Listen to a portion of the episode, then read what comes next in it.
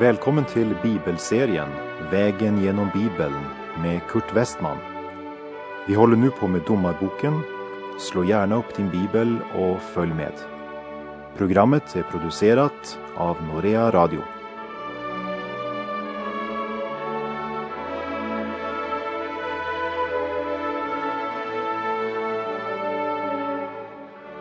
Förra programmet, där vi vandrade genom Domarbokens artonde kapitel, handlade om stammen Dans avfall från Herren. Och när vi nu kommer till kapitel 19 i Domarboken så börjar det med att vi påminns om att vid den tiden fanns ännu ingen kung i Israel. Och därmed antyder skriften att vi än en gång ska få höra om avfall från Gud, laglöshet och fruktansvärda förhållanden. Som det igen poängteras i Domarbokens sista vers, kapitel 21, vers 25. Vid den tiden fanns ingen kung i Israel. Var och en gjorde vad honom behagade. Det handlar alltså om ett folk som lever i religiöst avfall och därifrån utvecklar det sig till moraliskt förfall, vilket såklart blir illustrerat i den fruktansvärda händelse som avslutar Domarboken. Men eh, innan vi vandrar genom Domarbokens nittonde kapitel ska vi nämna att här koncentreras budskapet omkring Benjamins stam. En stam som steg för steg blev mer och mer aktiva i sitt omoraliska, syndiga sätt att leva. Och genom det uppstår konflikter som till sist leder till inbördeskrig, total anarki. Benjamins mor var Rakel. Han var alltså Josefs helbror. Han var den yngste av Jakobs söner. Efter att Josef försvann från hemmet så blev ju Benjamin ofta kallad för Jakobs älsklingsson. Så han fick tidigt uppleva att han hade fördelar framför sina bröder och att han var den som betydde mest för sin far Jakob. Och det har aldrig varit bra för ett barn att utsättas för partiskhet och att ha fördelar framför andra. Till exempel när Jakobs söner under hungersnöden i Kanaan blev sända till Egypten för att köpa säd, då fick Benjamin bli hemma. Det står i Första Mosebok 42.4. Men Benjamin, Josefs broder, blev inte av Jakob sänd iväg med sina bröder, ty han fruktade att någon olycka kunde hända honom. Och när eh, Josefs bröder senare återvänder till Josef i Egypten och har Benjamin med sig, så får Benjamin även vid det tillfället specialbehandling. I Första Mosebok 43, vers 33 står det och han lät bära till dem av rätterna på sitt bord.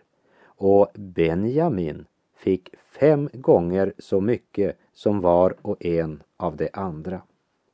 Och när Mose välsignar Israels tolv stammar i femte Mosebok 33 så säger han om Benjamin, Herrens vän är han. Det var Benjamins utgångspunkt.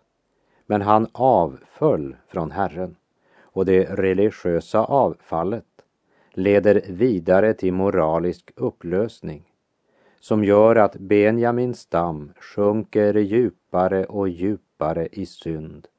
Ja, lika djupt som Sodoms folk. Och därför lät Gud dem följa sina begär och utelämnade dem åt orenhet så att de förnedrade sina kroppar med varandra som det står i Romarbrevets första kapitel. Och i Romarbrevet 1, vers 26 och 27 står det. Därför utelämnade Gud dem åt förnedrande lidelser. Kvinnorna bytte ut det naturliga umgänget mot ett onaturligt. Likaså övergav männen det naturliga umgänget med kvinnorna och upptändes av begär till varandra så att män bedrev otukt med män. Därmed drog de själva på sig det rätta straffet för sin villfarelse. Och denna onaturliga sexuella gemenskap hade de nog lärt av kananéerna som utövade detta i förbindelse med sina fester och fruktbarhetsriter. Och Benjamins stam har inte med sin tro och livsstil påverkat Kanans folk. Men däremot har de blivit starkt påverkade av Kanans hedniska avgudsdyrkan och omoral. På sin dödsbädd hade Jakob uttalat ett profetiskt budskap över Israels tolv stammar. Och i Första Mosebok 49, vers 27 säger han om Benjamin. Benjamin är en glupande ulv. Om morgonen förtär han rov och om aftonen utskiftar han byte.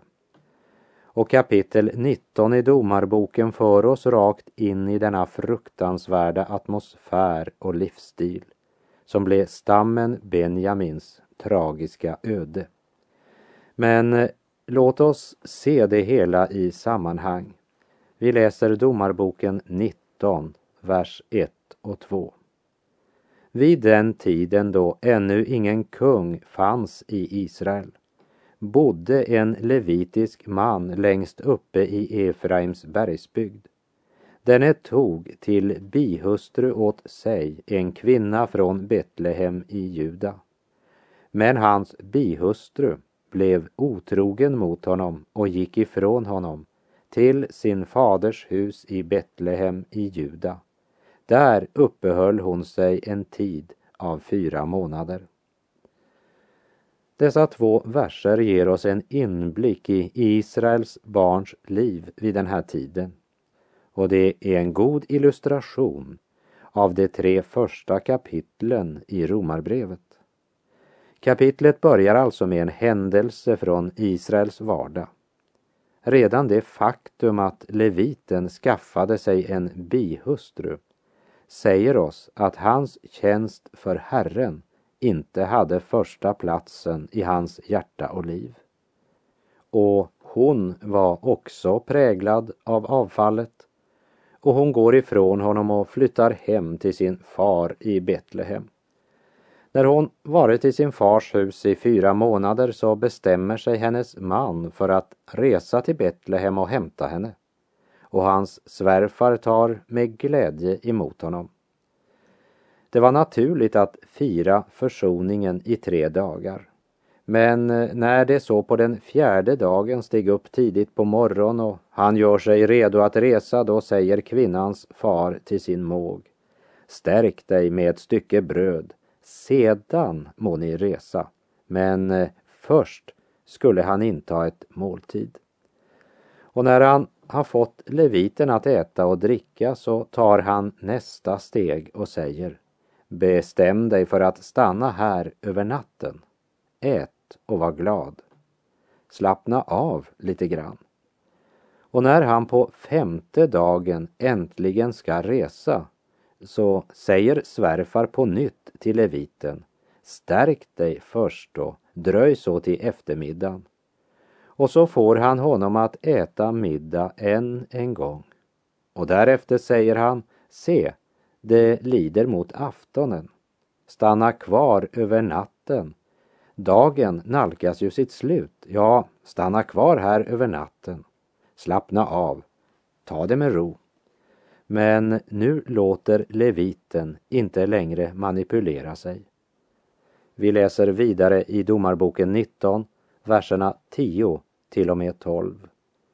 Men mannen ville inte stanna över natten utan gjorde sig redo och reste sin väg och kom så fram till platsen mitt emot Jebus, det är Jerusalem. Och han hade med sig ett par sadlade åsnor och hans bihustru följde med honom. Då det nu var vid Jebus och dagen var långt framliden sade tjänaren till sin herre, kom, låt oss ta in i denna Jebusé-stad och stanna där över natten. Men hans herre svarade honom, vi ska inte ta in i en främmande stad där inga israeliter bor. Låt oss dra vidare fram till Gibea. Jebuséerna var ett kananeiskt folk som av Israels barn hade blivit fördrivna från Jerusalem. Och nu höll de till i den här staden som låg mittemot Jerusalem. Och eftersom jebuséerna hade blivit fördrivna från Jebus, eller från Jerusalem som staden nu heter, så kände sig den här leviten naturligt nog inte alltför välkommen att söka natthärbärge där. Låt oss dra vidare till Gibea, säger leviten till sin tjänare. Och det gör de också. Och när de kommer till staden Gibea så satte man sig vid stadens torg på den öppna platsen för att på det sättet ge till känna att man behövde en plats att övernatta.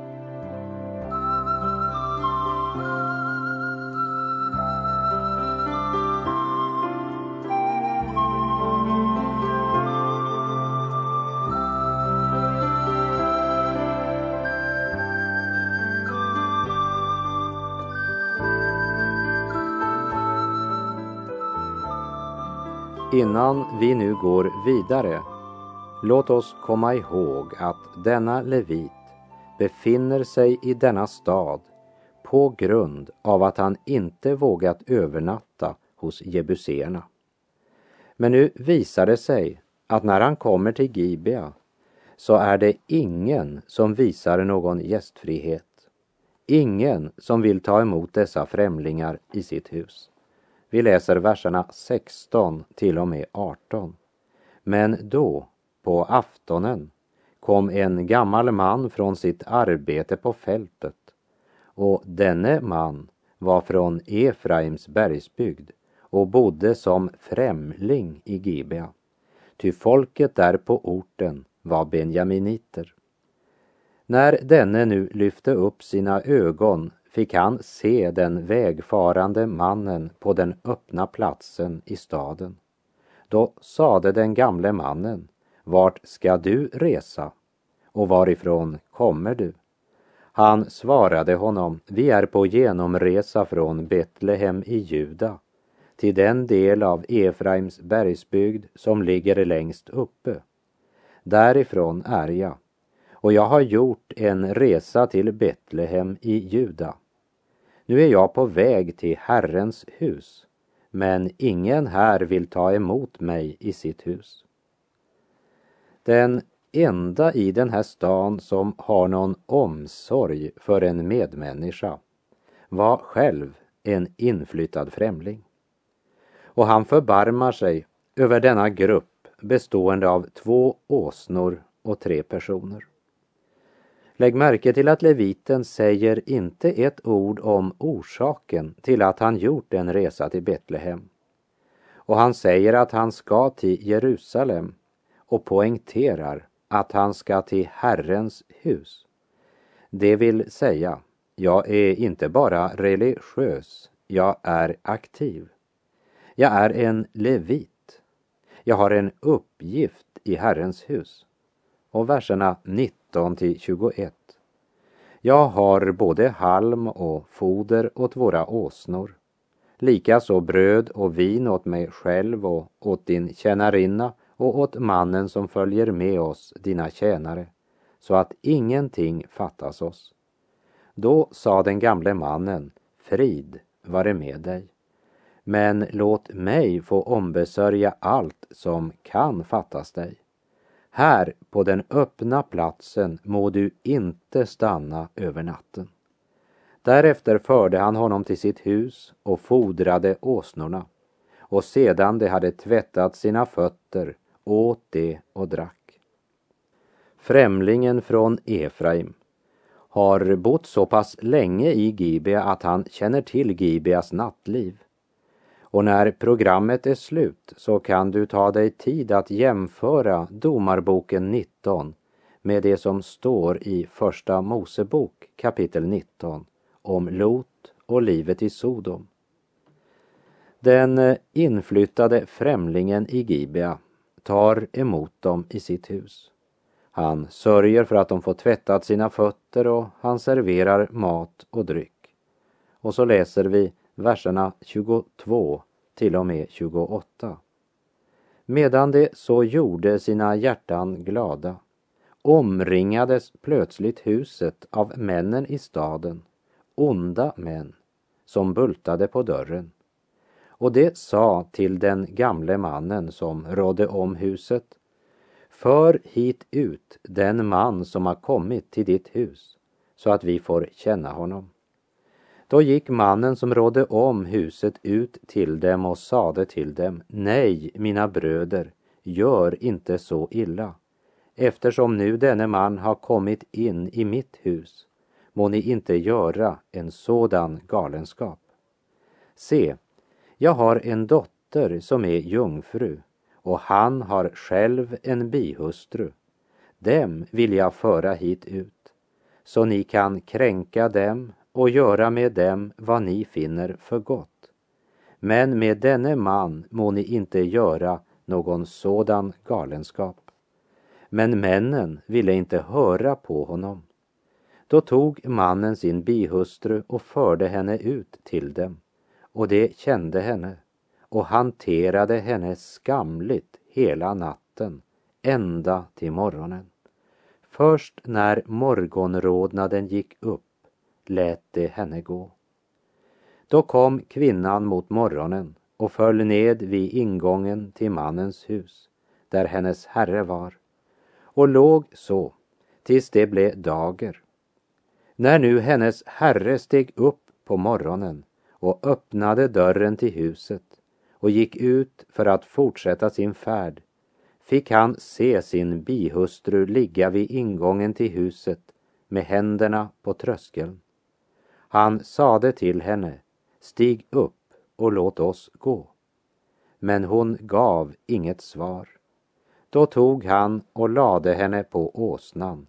Sedan gjorde mannen sig redo och reste hem till sitt. Man eh, kan inte annat än bli djupt skakad i sitt innersta av det sätt på vilket denna levit handlade mot sin bihustru. Men samtidigt är det viktigt att komma ihåg att här handlar det om en tid med total mansdominans, där kvinnan betraktades som mannens egendom. Och när Israels barn inte fruktade Gud, men avföll från Herren, så var de lika fruktansvärda som det hedniska folk som de hade fördrivit. Och avsnittets huvudmål är inte att beskriva levitens brutala handlingar, men för att visa hur stort förfallet var och hur djupt moralen hade sjunkit i Gibea. Bristen på respekt för Gud var gränslös. Och kapitlets två sista verser berättar att leviten sörjer för att hela Israel får höra om detta fruktansvärda skänselståd som benjaminiterna i Gibea hade gjort sig skyldiga till. Och vi läser Domarboken 19, verserna 29 och 30. Men när han hade kommit hem fattade han en kniv och tog sin bihustru och styckade henne efter benen i hennes kropp i tolv stycken och sände omkring styckena över hela Israels land. Och var och en som såg detta sade, något sådant har inte hänt eller blivit sett allt från den dag då Israels barn drog upp ur Egyptens land ända till denna dag. Överväg detta, rådslå och säg ert ord. Det ledande av var och en av Israels tolv stammar mottar ett bud som innehåller en kroppsdel från den styckade kvinnan och en besked om vad hon varit utsatt för av benjaminiterna i Gibea. Och budskapet som de får höra avslutas med orden Överväg detta, rådslå och säg vad ni menar.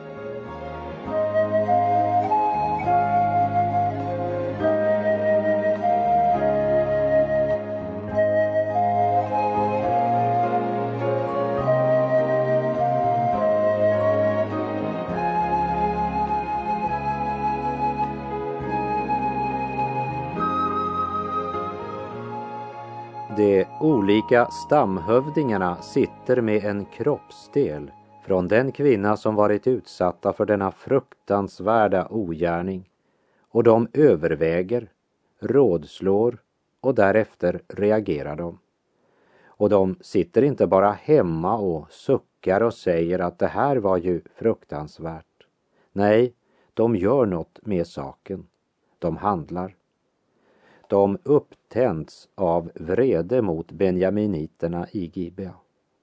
Och även om Israel var i andligt och moraliskt förfall så reagerar de starkt på det här. Och de menar att lagen måste upprätthållas och det skyldiga straffas. Och vi läser de två första verserna i kapitel 20. Då drog alla Israels barn ut och menigheten församlade sig som en man från Dan ända till Berseba, likaså från Gileads land inför Herren i Mispa.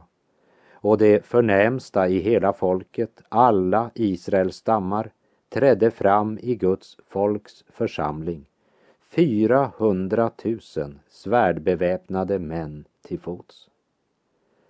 Här ser vi vilken otrolig samling denna händelse skapade.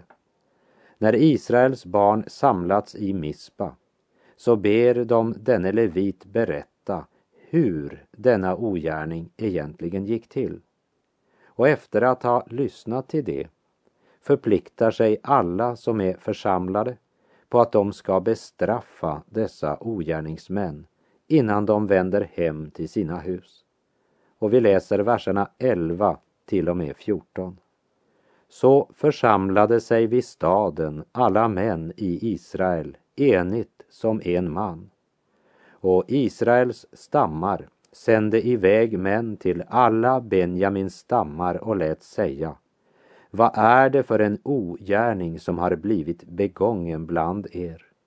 Lämna nu ut de onda män som bor i Gibea så att vi får döda dem och skaffa bort från Israel vad ont är.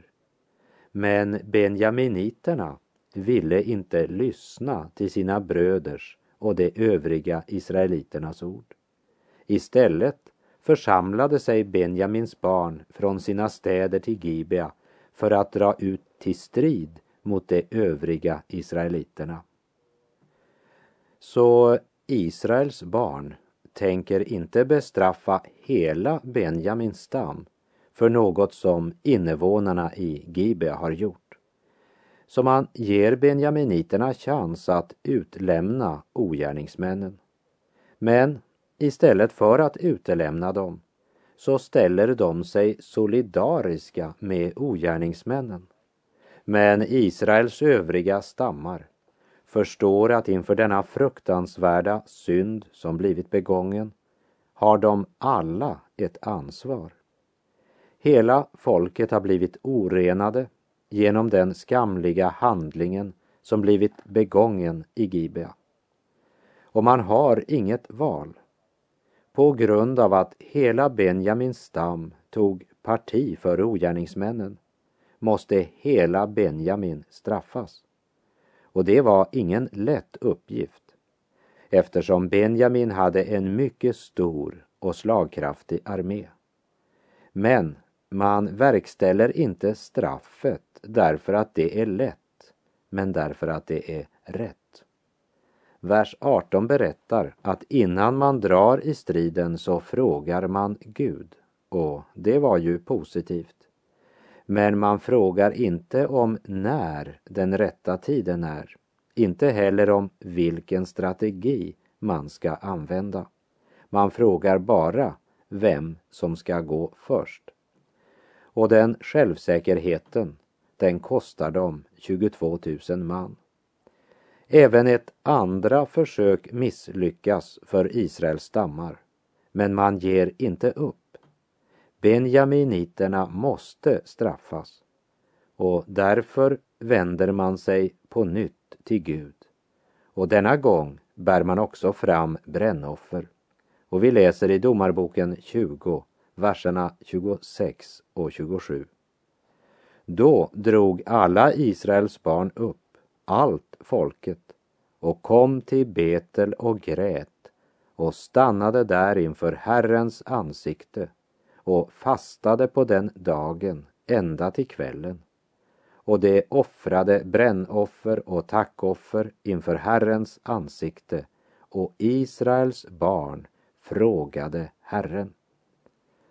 Och inför tredje försöket säger Herren, jag ska ge benjaminiterna i er hand.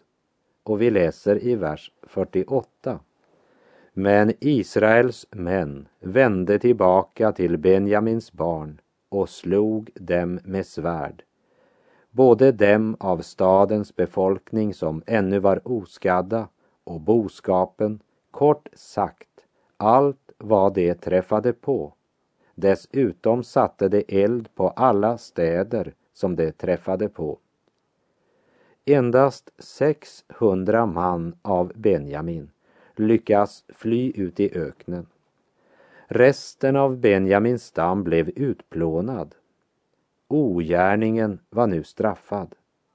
Men samtidigt hade man slagit ett djupt och smärtsamt sår på den kropp som hette Israels tolv stammar.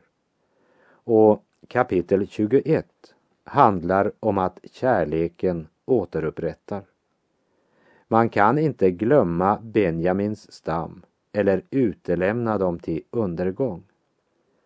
Samtidigt måste vi ju säga att här i Gamla testamentet är det många berättelser som verkar högst underliga för oss. Men vi har en individuell parallell till kapitel 21 i Andra Korinterbrevets andra kapitel, vers 6 och 7, där Paulus säger det räcker för mannen med den bestraffning som flertalet av er redan har gett honom. Nu ska ni istället förlåta och trösta honom, så att inte hans sorg blir så stor att han går under.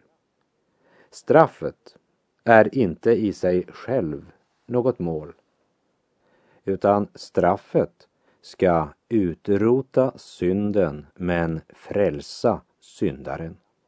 Och vi kan bara säga att det har varit en tragedi att följa Israels folk genom domartiden. Och med det så är tiden ute för den här gången. Jag säger på återhörande om du vill. Herren vare med dig. Må hans välsignelse vila över dig. Gud är god.